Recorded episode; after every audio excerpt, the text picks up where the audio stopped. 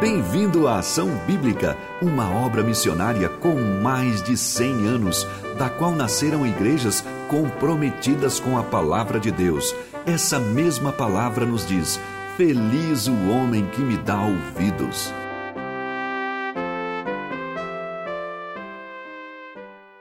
Bom dia, igreja. Muito bom ver vocês, rostinhos, alguns mais moreninhos, tomaram um solzinho outros ficaram branquinhos, mas é muito bom revê-los. Vamos orar antes de iniciarmos aí com a mensagem. Senhor Deus, nós te damos graças porque temos essa, esse privilégio, Deus, de nos reunirmos em Teu nome, de abrirmos o Teu livro, de ouvirmos a Tua voz, sem pressão, das nossas autoridades ou sem perseguição. Senhor Deus, que isso não faça com que relaxemos nesse, nesse desejo ardente de, de crescer no relacionamento contigo. Ó Deus, que nesta manhã a obra que o Senhor já começou em nós, ela possa prosseguir, que o teu Espírito atue, que o Senhor limpe os nossos corações, reconhecemos os nossos pecados, o nosso coração corrupto, nosso coração que não busca naturalmente as coisas do alto, nos perdoa, Pai, e que nesta manhã possamos perceber, Deus, a tua presença, que seja marcante, Deus, essa, essa vida de Cristo em cada um de nós. E também, Deus, se ainda há pessoas que não foram reconciliadas com o Criador, que nesta manhã seja manhã de salvação de reconexão com Deus que salva.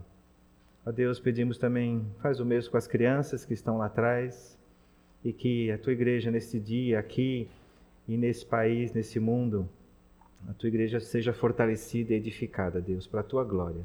Em nome de Jesus. Amém. Para alguns hoje de manhã, a mensagem vai ser um puxão de orelha. E alguns já estão preocupados. Fique tranquilo, vocês sabem que os puxões de orelha meus são bem suaves, né? Para outros vai ser, yes, que legal, estou aí na, na caminhada boa com o Senhor. Abra sua Bíblia em Hebreus, capítulo 5.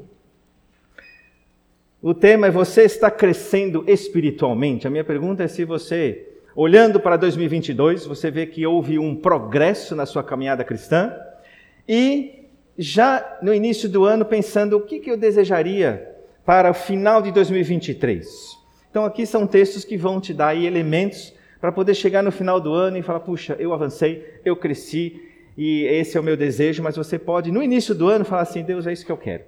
E caminhar nessa direção. Hebreus 5, de 11 até 6:3 e depois a gente vai ler um outro texto. Aí eu queria que vocês se concentrassem nessas duas leituras e tentassem perceber, e talvez até alguns podem dizer, mas guardem no seu coração, qual a qual o ponto em comum nessas, nesses dois textos? O que há entre eles que são parecidos? Hebreus 5. A esse respeito temos muitas coisas que dizer e difíceis de explicar, porque vos tendes tornado tardios em ouvir, pois com efeito quando devíeis ser mestres, atendendo ao tempo decorrido, tendes novamente necessidade de alguém que vos ensine de novo quais são os princípios elementares dos oráculos de Deus. Assim vos tornastes como necessitados de leite e não de alimento sólido. Ora, todo aquele que se alimenta de leite é inexperiente na palavra da justiça, porque é criança. Mas o alimento sólido é para os adultos, para aqueles que, pela prática, têm as suas faculdades exercitadas para discernir, discernir não somente o bem, mas também o mal.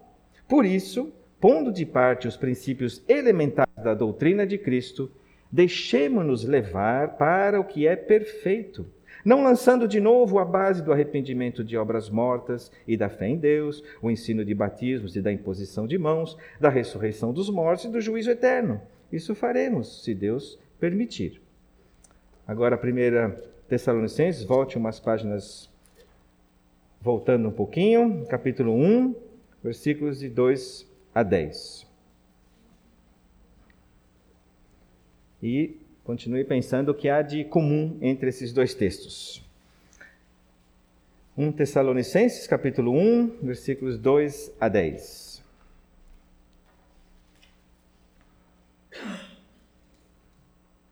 Damos sempre graças a Deus por todos vós, mencionando-vos em nossas orações e sem cessar, recordando-nos diante do nosso Deus e Pai da operosidade da vossa fé, da abnegação do vosso amor e da firmeza da vossa esperança em nosso Senhor Jesus Cristo reconhecendo, irmãos amados de Deus, a vossa eleição, porque o nosso evangelho não chegou até vós tão somente em palavras, mas sobretudo em poder no Espírito Santo e em plena convicção, assim como sabeis ter sido nosso procedimento entre vós e por amor de vós.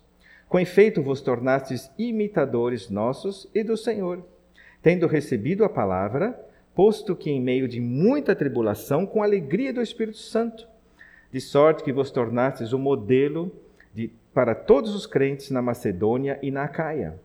Porque de vós repercutiu a palavra do Senhor, não só na Macedônia e Acaia, mas também por toda parte se divulgou a vossa fé para com Deus, a tal ponto de não termos necessidade de acrescentar coisa alguma.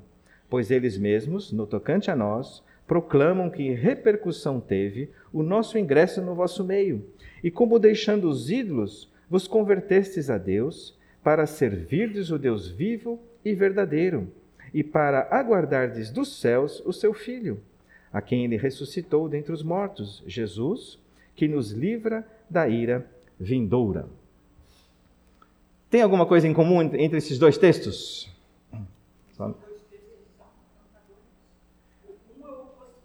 Sim, uma boa observação. E o que eles têm então em comum? Que seria o contrário disso, né? Não vale, hein? Alguém arrisca? De forma geral, assim, o que, que tem, uma, tem uma similaridade, uma semelhança entre esses dois textos?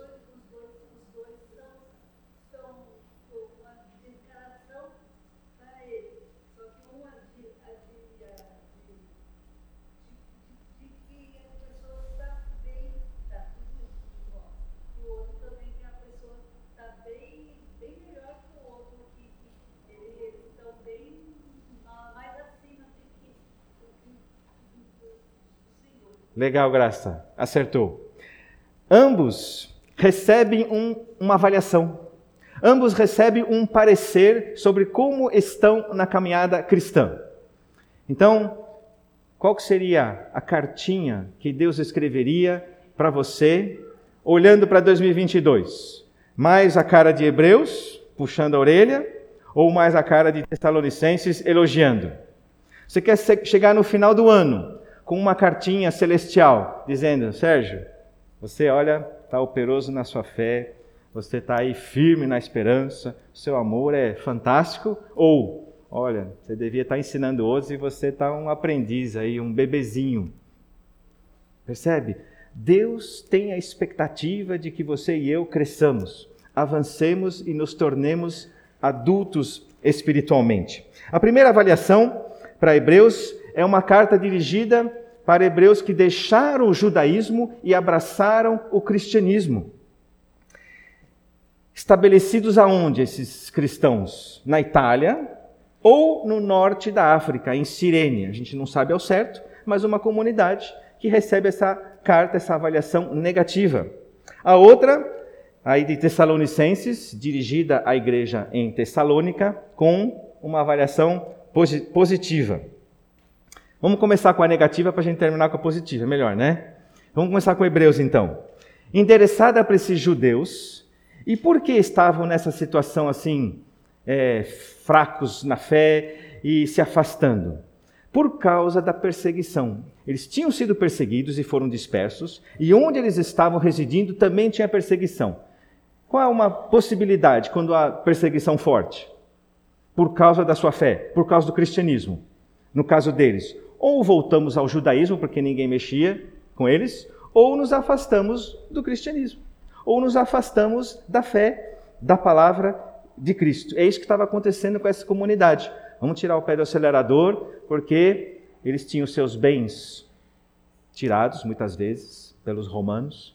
Eles perdiam emprego, eram expulsos de, de ambientes onde os cristãos não poderiam conviver, excluídos da sinagoga, né?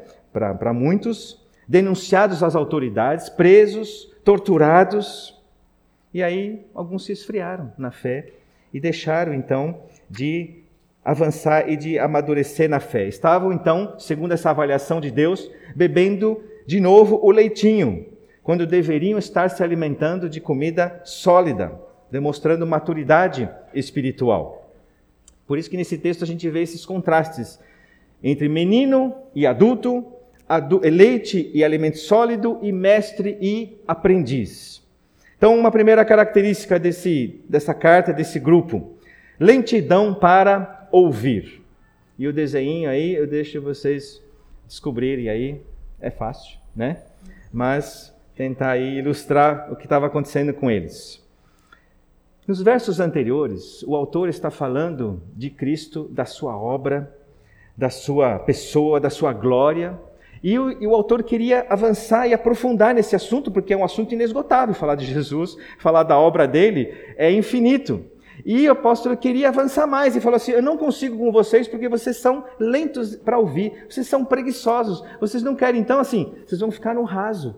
Ah, tá bom, Jesus morreu na cruz, tá, morreu pelos meus pecados e ponto final. Quando ele queria avançar nesse conhecimento e nessa doutrina. Para quem está indisposto a ouvir sobre Jesus e suas doutrinas, vai ser difícil de explicar as coisas de Deus em profundidade. Esses leitores tinham perdido o ânimo, tinham perdido a, a vontade de crescer, de progredir. Era uma comunidade que não estava ávida e sedenta por conhecer a palavra, tardios em ouvir. Essa palavra significa tardio de mente, duro de ouvido, uma natureza de pedra, insensível, que tem sono. Tem alguém com sono aqui? Acorde, né? É, apatia, desinteresse, displicência. Vamos admitir quantas vezes nós não fomos exatamente isso aí, sentado aí nesse banco? Sim ou não? Quem já foi, levanta a mão. Não quero ver ninguém mentindo, hein? Como é que eles chegaram nesse estado? Foi assim, da noite para o dia? Não foi. Sabe que, que, como é que acontece isso? Perdendo as oportunidades que se nos apresentam de ouvir a palavra, de ler a palavra, oportunidades que a gente tem o tempo todo num país tão livre, e a gente até entrar num, no YouTube e ouvir boas mensagens, foi consequência da indiferença e da preguiça. Quem não ouve não avança. Quem não ouve não amadurece. Você tem aproveitado as oportunidades? Quem já ficou com vontade de, enquanto está rolando o culto, ficar lá no hall papeando, ficar lá na quadra conversando? Perdendo oportunidades. Eu me lembro muitos anos atrás, a Helena, no acampamento MAB, falou assim: como é que pode? O culto lá em cima e um monte de gente aqui não tem vontade de subir para ouvir a palavra de Deus. Aí guardei essa frase e falei, ah, já tive vontade né, de não subir, né? E você tem sido assim, tem tido vontade de correr atrás daquilo que se refere às coisas do alto, às coisas de Deus? Ou é sempre um peso, um fardo, uma obrigação? E aí você está se vendo o quê? Tardio, lento para ouvir. Quantas vezes nas férias você falou, nas férias eu vou ter mais tempo, eu vou ler mais a Bíblia e orar mais? E foram férias que você nem encostou na Bíblia e nem orou lentidão, preguiça, não tem avidez, não tem vontade. Meu irmão mais velho, quando eu era adolescente, falava assim: às vezes eu estava estudando, fazendo outra coisa junto, depois parava para jogar um pouquinho de bola e, e tal. Ele falava assim: concentre-se naquilo que você está aí se propondo a fazer e vai até o final. Não se distraia com N coisa ao mesmo tempo você acaba não fazendo nenhuma das coisas de forma boa, profunda. Então, a lentidão para ouvir é coisa séria aos olhos de Deus. Aproveite cada oportunidade, não brinque porque você vai se esfriando. Ah, hoje eu não tenho vontade de ler em casa. Ah, amanhã também não. E amanhã também não. E depois, e você vai se vendo alguém que vai receber uma avaliação. Se a gente recebesse uma nova cartinha do céu, dizendo: Olha, você está aí, um bebezinho, e eu não quero isso para você. Uma segunda característica dessa, dessa comunidade era que o crescimento era retardado. E vou deixar vocês analisarem. É, é uma fraude aquilo, tá, gente? O que, que Deus deseja?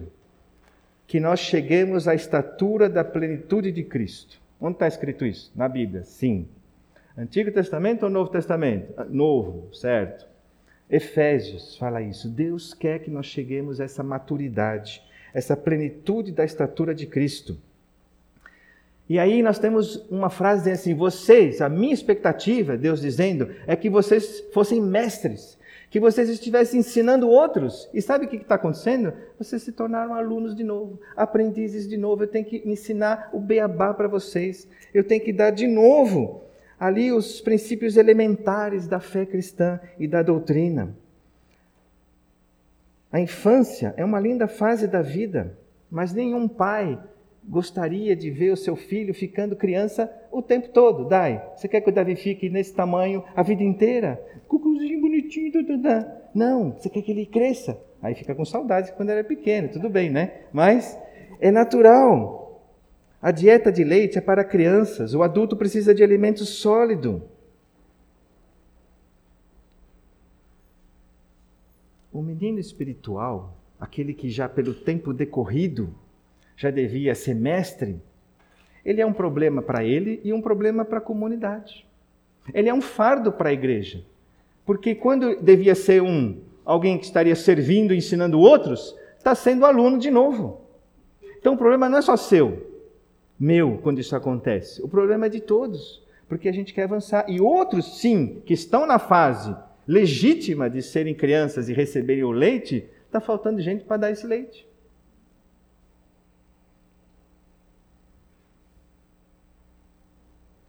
Há quantos anos você nasceu de novo? Está coerente? O que, que você sabe, o que você tem feito com esse conhecimento, com os anos que você está caminhando com o Senhor? Você está instruindo outros? Você já é um mestre, uma mestra que está replicando esse conhecimento e fazendo outros saírem do ensino fundamental 1 para o fundamental 2, para o ensino médio, para a faculdade, para um mestrado, e assim por diante? A vida cristã é como andar de bicicleta. Se você parar, o que acontece? Você cai, né?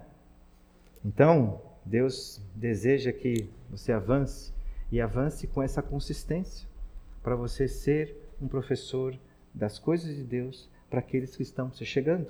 Uma terceira característica é alguém inexperiente na palavra da justiça onde os ouvidos estão indispostos a dar atenção à palavra e o crescimento se torna lento e retardado, a inexperiência na palavra da justiça é consequência inevitável.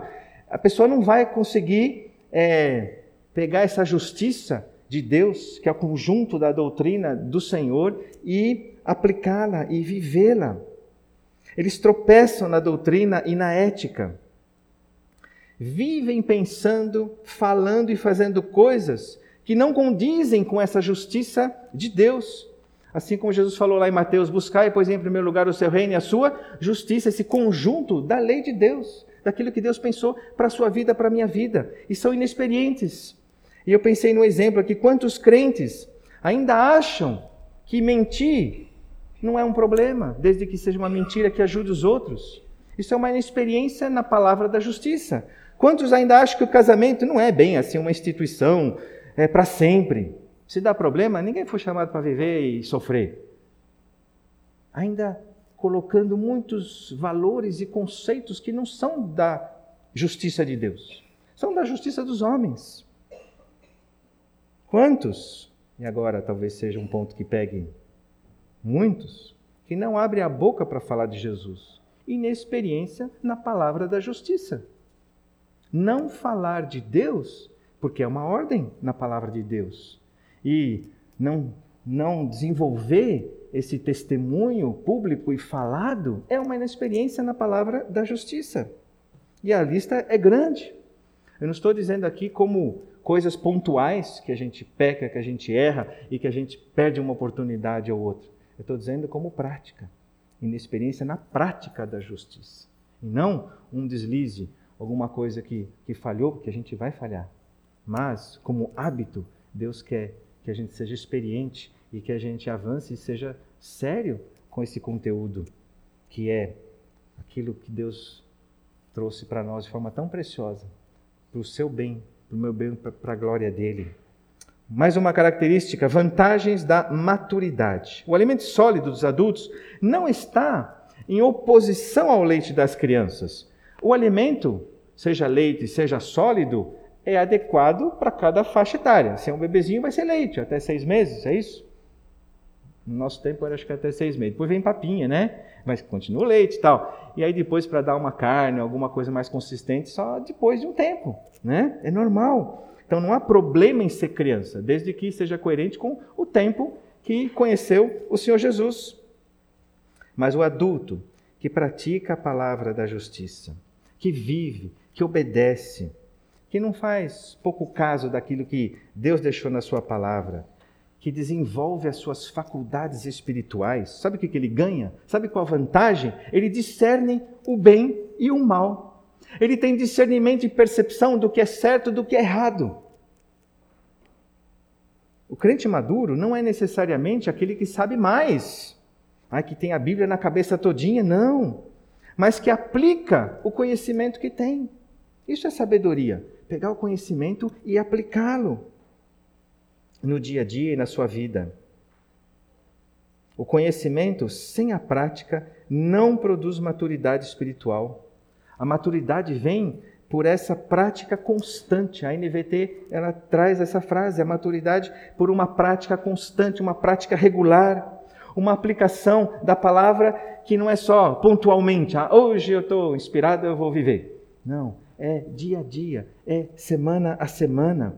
E aí vem esse discernimento. Puxa, isso aqui está errado, isso aqui está certo, isso aqui é bom, isso aqui é mal. Uma característica das crianças é que elas não têm discernimento. Elas, tudo que elas veem na frente, elas põem na boca, por exemplo. Né? Não tem percepção se é uma faca, se é uma pedra, se é um feijão, se é um, uma fruta. Põe tudo na boca. Né? Agora, vamos transpor essa ideia de um, de um crente que ainda está lento para ouvir, um, um avanço retardado, que está aí lento demais. Ele vai ouvir aí coisas que são anunciadas, doutrinas certas e erradas, ele vai falar que legal e vai engolir tudo que vem pela frente. São esses que são levados por todo vento de doutrina, que ouve uma mensagem, ouve uma coisa, ai que lindo, mas não percebe o que talvez não está ali, que era mais importante, ou alguma coisa que passou parecendo uma coisa boa, mas pela inexperiência, por não discernir, estão botando na boca, no coração, na mente, coisas que não estão afinadas e alinhadas com a palavra de Deus. É um perigo isso. Quando você vive tudo aquilo que você já sabe da palavra de Deus, você vai exercendo as suas faculdades espirituais e você vai se fortalecendo e vai ganhando essa, esse discernimento. O Augustus Nicodemos ele diz que o bem e o mal, sobre, os, sobre o, o, o que o autor aqui fala, não são necessariamente o bem e, e mal moral ou ético, mas o certo e o errado em termos teológicos e doutrinários. Então não é apenas discernir, não, está errado, um comportamento, mas um conhecimento, a doutrina, a teologia. É, é isso que o autor está querendo dizer. E aí, só quem, quem amadurece vai ganhando essa percepção de que, olha, aqui tem alguma coisa que não está alinhada com a sã doutrina, com as escrituras. A inexperiência torna você vulnerável aos ventos de doutrina, a se desviar da fé e, por fim, não agradar a Deus. Aí pensei alguns exemplos. Dias atrás a gente estava conversando com o Lucas, dizendo quantas pessoas a gente já cruzou no nosso caminho, já conversamos, que pensavam que a Bíblia mandava amar a si próprio como um mandamento. que a palavra de Deus diz: ame o teu próximo como a ti mesmo. Então, uma coisa que talvez até já passou pela sua cabeça, e se você está na dúvida, então ouça. Amar o próximo como a você mesmo, como você já se ama, não é um mandamento para que primeiro eu me ame para depois conseguir amar os outros. Nós já nos amamos suficientemente. Nós já cuidamos de nós muito bem. Então é nessa medida que eu já me amo, ame o próximo. Está na dúvida o que você deve fazer para o outro? Faça aquilo que você gostaria que fizesse para você. Né? A gente sabe o que é bom. Sabe? Não sabe? Sabe, claro que sabe. Né? Então, é, é nesse sentido, assim como você já cuida bem de você, ame o próximo. Só que quando Jesus vem e está conversando com os discípulos, ele pega esse mandamento e fala: Novo mandamento vos dou. Agora sobe mais o, o patamar. Amem o próximo como eu vos amei. Opa! Aí já, já melhorou bastante, né? Ou dificultou, né, para nós. Mas a medida não sou mais, não sou mais eu, mas é Cristo. Ame o próximo como eu vos amei. Amai-vos uns aos outros como eu vos amei. Como é que a gente conclui essa, essa carta aqui de Hebreus? capítulo 6 diz: Por isso, por isso, caminhe rumo à perfeição, pondo de parte os princípios elementares da doutrina de Cristo, deixemos-nos levar para o que é perfeito. A pergunta que você deve fazer é o que Deus espera? Qual é o alvo? Onde eu devo chegar? Na perfeição. A semelhança de Cristo. Esse é o desejo de Deus. E o que eu tenho que fazer? Pôr os elementos elementares básicos de lado. Avance mais. E aqui ele dá três pares de, de elementos, de doutrinas básicas. Três pares, sempre dois, dois, dois. Olha o que ele diz aqui. Ah, deixando o quê? Base do arrependimento de obras mortas e da fé em Deus, ensino de batismos e da imposição de mãos, da ressurreição dos mortos e do juízo eterno. Arrependimento de obras mortas e fé em Deus. É tudo o que você e eu fizemos. Se você se entregou a Jesus, você se arrependeu das suas obras, porque percebeu que as obras não te levam à salvação, não te levam a ser aprovado diante de Deus. Tem que se arrepender delas e mudar e passar a praticar obras que agradam a Deus, não para conquistar a salvação, mas como consequência dessa tua entrega. E a fé em Deus. A gente deixa de confiar em nós e confiamos no Senhor. Simples assim. Mas isso a gente tem que entender já vivemos, vamos continuar vivendo, mas a gente não vai requestionar. Mas será que se eu fizer uma coisa boa, será que Deus não vai me dar um pontinho a mais? Será que se a minha fé, assim, será que eu posso confiar em Cristo e mais alguma coisa? Não, não. É só pela fé. A salvação é por graça mediante a fé. Não vem de vós, é dom de Deus, não de obras, para que ninguém se glorie. O segundo par de doutrinas elementares, ensino de batismos e da imposição de mãos. O que, que seria isso? Esses batismos é, são todas as cerimônias que existiam no Antigo Testamento de purificação de pessoas e de objetos. A lavagem né, de objetos e de pessoas. Todos esses ritos figuram ou, ou anunciam que Jesus uma vez faria essa limpeza uma vez por todas, através do seu sangue. A questão da imposição de mãos era relacionada à cura de enfermos, a estabelecer pessoas como autoridade. O derramamento do Espírito Santo nos, nos primeiros, teve alguns casos que foi por imposição de mãos. E especialmente essa imposição de mãos remete ao Antigo Testamento, quando o ofertante, que tinha um pecado e que queria resolver diante de Deus, ele levava o animalzinho e ele colocava suas mãos sobre o animalzinho, reconhecendo os seus pecados. E é como se aqueles seus pecados eram transferidos sobre aquele animal que seria degolado, que seria morto, e o seu sangue aí cairia. Mas também remete a Cristo, onde Jesus, onde Deus colocou toda a sua ira por causa dos teus e dos meus pecados. E aí por isso que quando eu olho para Jesus na cruz, colocando essa fé nele, não na minha obra, mas na obra dele, ele me dá a salvação. O outro par, aí o terceiro par de doutrinas básicas, a ressurreição dos mortos. Não tenha dúvidas, a Bíblia fala da ressurreição e não está em discussão se vai ou não vai ter. Ela existe, é real. Assim como Jesus foi o primeiro que ressuscitou para todo sempre, você e eu, os salvos em Cristo também ressuscitarão e haverá um juízo. Está na dúvida se vai haver juízo? É, uma, é um elemento da fé básico. Haverá juízo feito pelo próprio Senhor Jesus. Quando Jesus retornar, vai haver ressurreição de uns para condenação e de outros para glória eterna. Esse é o ABC do conhecimento bíblico. Se você é recém-convertido, é normal que você ainda tenha dúvidas sobre isso. E está cheio de professores, ou deveria ter vários e muitos professores para te ajudar a entender tudo isso. Portanto, o texto diz: ouça, aplique, alimente-se da palavra, vá mais fundo, não seja displicente nem preguiçoso. A minha pergunta é: o que você vai fazer para chegar em 31 de dezembro e ter avançado um pouco mais na sua não no conhecimento, mas na prática e nesse, nessa, nessas faculdades exercitadas. Então pense aí, o que eu posso fazer esse ano para avançar nisso? Algumas pessoas aqui da nossa igreja se inscreveram para fazer o curso Nutra, um curso de aconselhamento. Três, quatro, cinco pessoas, eu acho quatro. Um outro vai fazer o PAT. Né? São formas de eu, quero eu quero ser ajudado para avançar nesse conhecimento, para ajudar outros. Você vai ler a sua Bíblia um pouco mais, talvez esse ano? Você está acostumado a ler um versículo e um devocional. Quem sabe dar um passinho para você se aprofundar um pouquinho mais. Ou talvez você vai dedicar mais tempo para a oração. Ou vai falar assim: não quero faltar um culto aqui na igreja.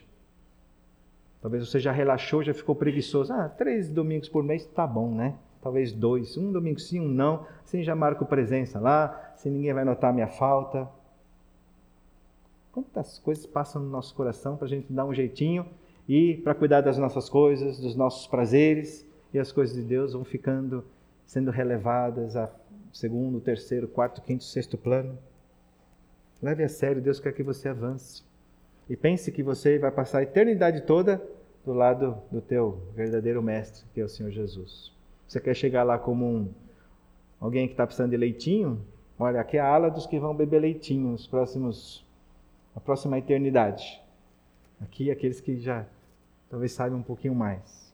Estou aqui, não vão acreditar que está na Bíblia, não, desse jeito, tá? Às vezes meus filhos chegam em casa e falam assim: pai, você falou umas heresias, né? contou umas coisas que. Deve tomar cuidado. Oséias, abre a sua Bíblia em Oséias. Primeiro que achar, levanta a mão. Mas no papel, no celular não vale. Oséias 6. Gente, esse, esse, esse, esses versículos aqui de Oséias 6, cuidado quando você for usar esses versículos, porque são lindos. Conheçamos e prossigamos em conhecer ao Senhor. Só que no contexto, não é bom. Como não é bom? É, não é bom. Porque eles estão falando de boca, mas eles não estão vivendo o que deveriam viver. Então, quando você usar esse versículo, Saiba que no contexto, se alguém for ler, fala assim, é para ser desse jeito? Não. Tá? Então, o que, que diz o capítulo 6? Vinde e tornemos para o Senhor. Isso é a resposta do povo de Israel diante do profeta Oséias, que claro que quer que eles se arrependam, que, e essa é a mensagem aí. E aí eles falam: sim, vinde, tornemos para o Senhor, porque ele nos despedaçou e nos sarará, fez a ferida e a ligará. Depois de dois dias nos revigorará ao terceiro dia nos levantará e viveremos diante dele. Que resposta linda, né, desse povo. Conheçamos e prossigamos em conhecer ao Senhor. Como a alva, a sua vinda é certa, e ele descerá sobre nós como a chuva, como chuva serôdia que rega a terra. E aí vem Deus dizendo: Que te farei, ó Efraim? Que te farei, ó Judá? Porque o vosso amor é como a nuvem da manhã e como o orvalho da madrugada que cedo passa.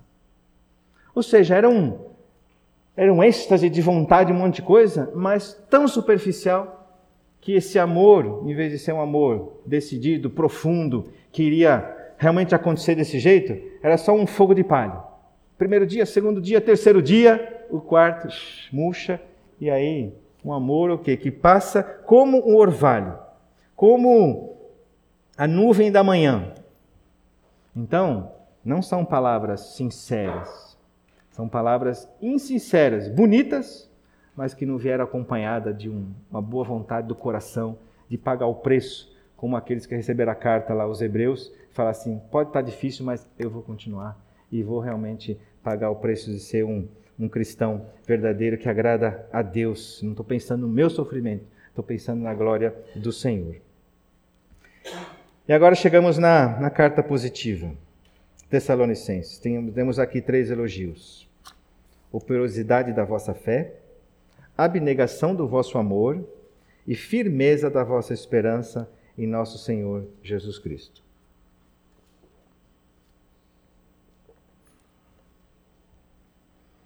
O apóstolo Paulo gosta desses, dessas três palavrinhas. Quais são? Fé, amor e esperança. Você vai encontrar isso várias vezes no Novo Testamento.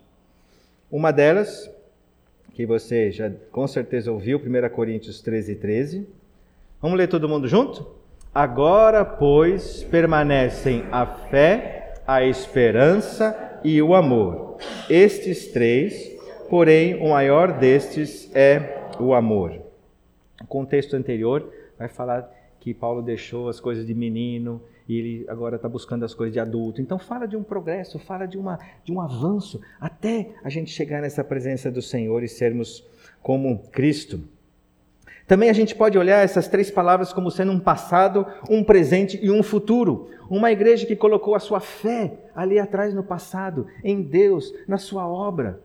Um presente que está amando a Deus e amando ao próximo de fato vivendo esses dois pilares da igreja cristã, o amor a Deus e o amor ao próximo. E o futuro, a esperança, sabendo que a vida não é aqui agora para sempre, mas é apenas pés aqui, mais o olhar na volta de Cristo, onde passaremos a eternidade. E essa semana, os nossos amigos aí do, do, do CV, né, do Christian, da Christian Vision, postaram lá no nosso WhatsApp um videozinho com uma corda Lembra dessa corda? Com um pedacinho vermelho só? Não lembro porque não olharam.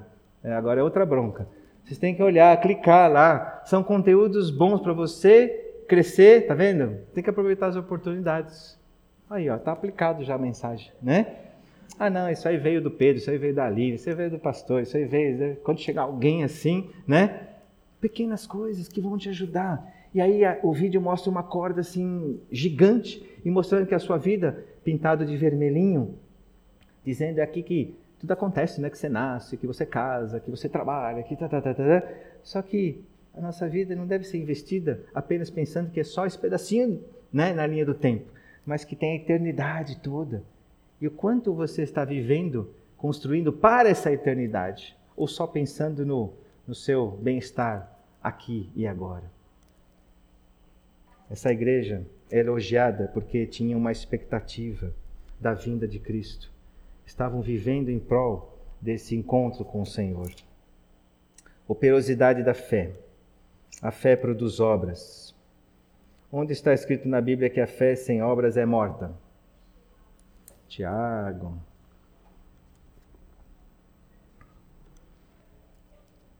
A salvação naturalmente conduz ao serviço, conduz ao trabalho. Quanto mais robusta a fé de um povo, quanto mais robusta a nossa fé aqui, mais vai se traduzir em trabalho, mais vai se traduzir em serviço, vai, se vai ter mais dedicação ao trabalho para Deus. A palavra traduzida por operosidade é ergon, trabalho ativo, trabalho cristão governado e energizado pela fé. Sem dúvida que quando a gente pensa em em, em trabalho, fruto da fé, a gente logo pensa do trabalho de, de nos amarmos. Mas olhando o contexto, nesse esse elogio da operosidade da fé tem a ver com a obra de propagação do evangelho. É uma igreja que anunciava de boca aberta para o seu povo ali, para aquela cidade, para as cidades ao norte, para as cidades ao sul, tanto que toda a região tomou conhecimento dessa, dessa fé e dessa igreja robusta, porque eles anunciavam Cristo e sua obra. A maior obra que você e eu podemos fazer, com desdobramentos eternos, é anunciar as boas novas de salvação.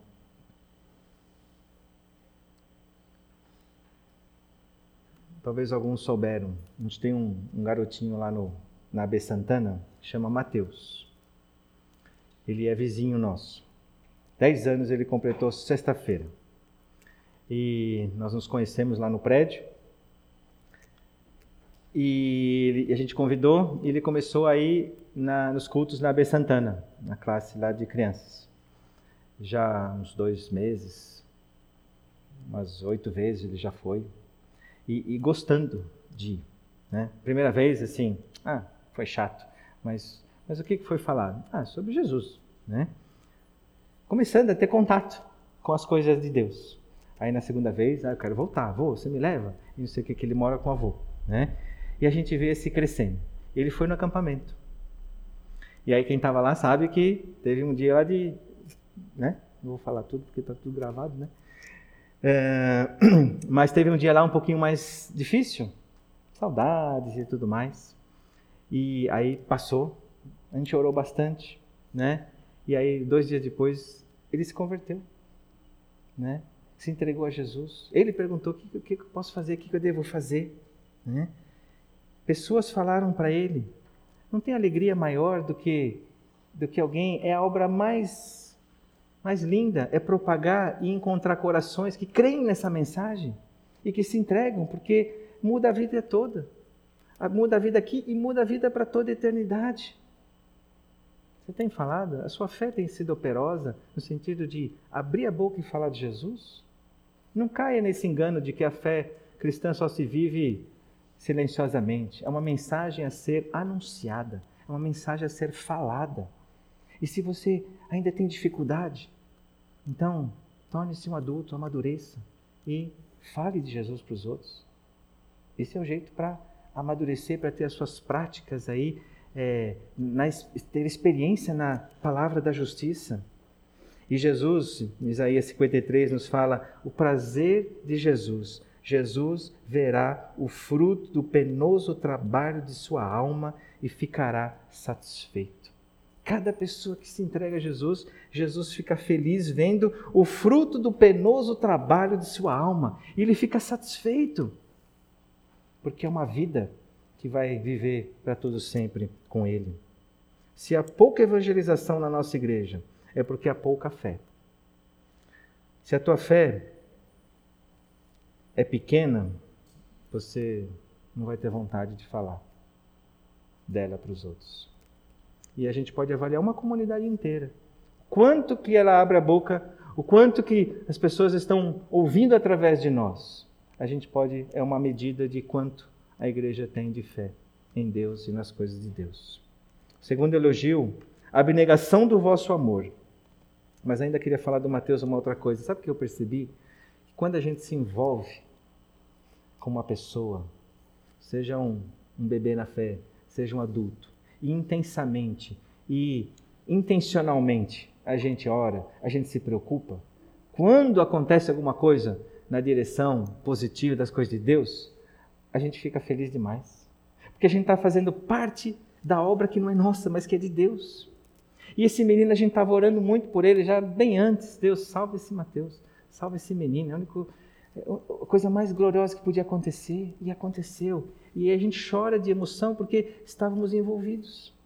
É claro que a gente não vai estar envolvido com tudo e com todos, mas você tem que ter esses desafios nesse ano de, de experimentar, talvez num primeiro momento, algumas lágrimas de, de sofrimento, se eu posso falar assim, de intencionalmente orar e se envolver, para depois você chorar de alegria, vendo aquilo que Deus faz. E porque quando a gente está distante, acontece, ah, fulano se converteu, ah, legal, que bom, né? Glória a Deus. Ah, fulano aconteceu tal coisa. É, se está distante, você não, não se envolve. É assim, é uma notícia. Mas quando você está fazendo parte daquilo que Deus quer fazer, aí você se sente, e Deus dá essa alegria. Ele fala que Ele dá essa alegria a gente participar com Ele, sendo cooperador do que Ele está fazendo. Isso é bom demais. Abnegação do vosso amor. O amor produz serviço intenso. E aqui eu vou resumir. Essa palavrinha copos é trabalho exaustivo, árduo, cansativo, envolvendo suor e fadiga. Você tem evidenciado o amor de Deus? Essa abnegação é altruísmo, é você ir na direção de Deus e do próximo, amando, suando, cansando de amar. Quem já cansou de, de, de ajudar alguém, de amar alguém? Ah, Deus não me chamou para suar, não. Eu não vou ficar desgastando, não. Chega. Foram dez vezes já, já cansei. Será que é assim o teu amor? Ele, ele esgota rápido? É que nem a, aquele amor de Oséias lá, né? Que nem uma neblina, que nem uma nuvem. Passou, passou. Estava tão lindo, mas desistiu. Deus nos chama a gente a amar de forma árdua, intensa, continuada. E o terceiro elogio, firmeza da vossa esperança em nosso Senhor Jesus Cristo. Essa igreja estava com os pés na terra, mas com os olhos no céu. Servia no mundo, mas aguardava a glória do céu. Sua esperança não era vaga, mas era firme. E essa palavrinha aqui, firmeza, é uma das mais ricas da língua grega, que significa paciência triunfadora. É o espírito que suporta todas as coisas. Lembram que a igreja também de Tessalônica tinha perseguição no Império Romano. É esse espírito de firmeza, mesmo diante da oposição, da perseguição, das dificuldades. E eu tenho certeza que você ou passou, ou está passando, ou vai passar por situações de tensão, de preocupação, mas um elogio é se você perseverar, se você continuar, se você não desistir, se você continuar avançando nessa direção.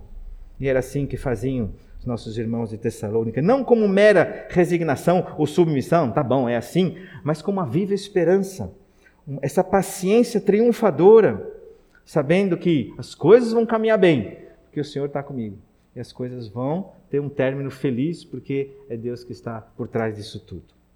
E qual o resultado dessa igreja? Esses irmãos tornaram-se modelos modelos para outros crentes. Você já foi elogiado porque foi modelo para alguém? Modelo para uma pessoa que olhou para você e falou: Puxa, eu quero ser que nem esse, esse fulano. É uma igreja que, primeiro, imitou o Senhor e o apóstolo.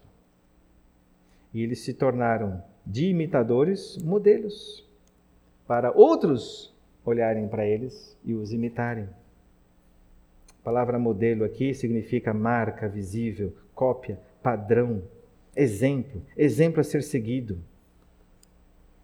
Eles aprenderam e aí se tornaram mestres, se tornaram modelos, porque o mestre precisa ser uma referência. Se tornaram modelos.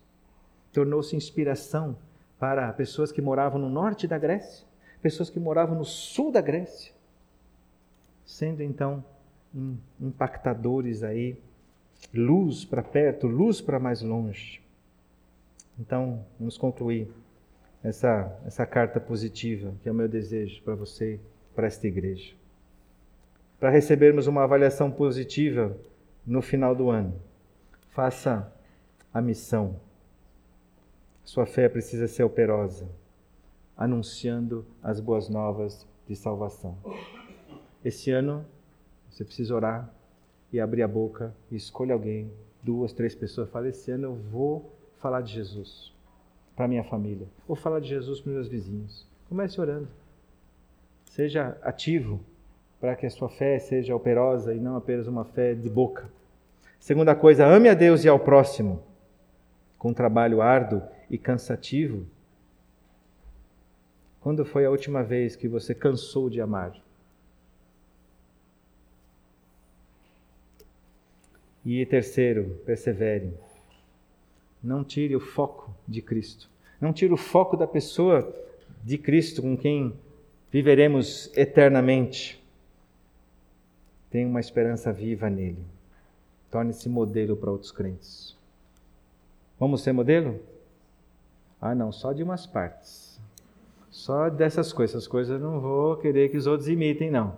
Não faz sentido. Já pensou se Jesus tivesse vindo aqui, olha, Algumas coisas que eu falo, vocês podem fazer, mas algumas coisas que eu vivo não imitem. Não dá certo.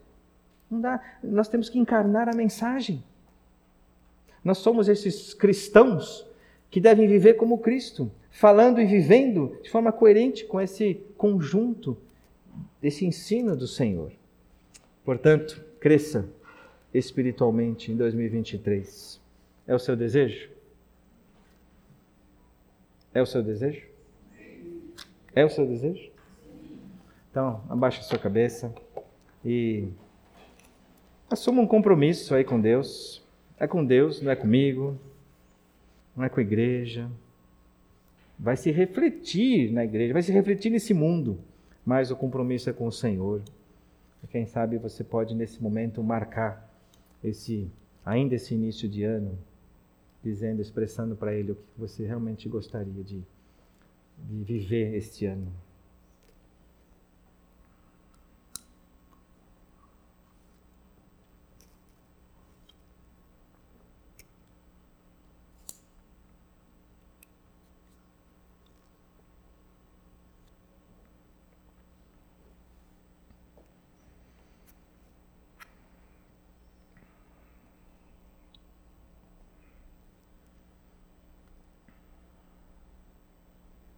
Senhor Deus, é o teu desejo que a obra que o Senhor começou em nós seja completada até o dia de Cristo Jesus.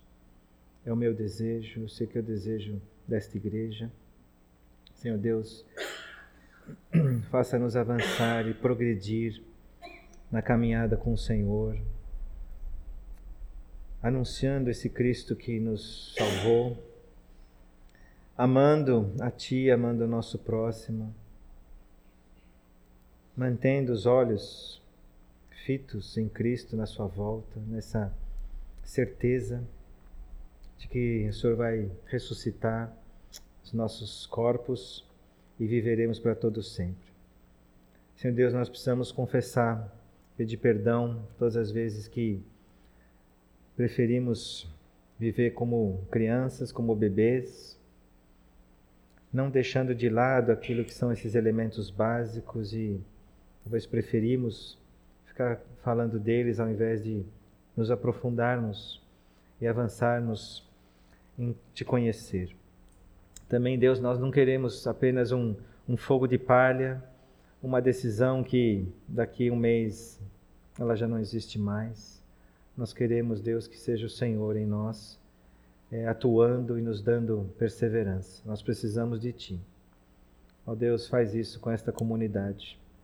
Nós queremos receber, Deus, uma avaliação positiva no final do ano, tendo vivido a tua palavra, tendo levado a sério aquilo que o Senhor nos, nos instruiu, sendo mestres para muitos que estão precisando, Deus, estão é, é, clamando por entendimento e o Senhor decidiu que pessoas com mais conhecimento ajudariam esses bebês na fé.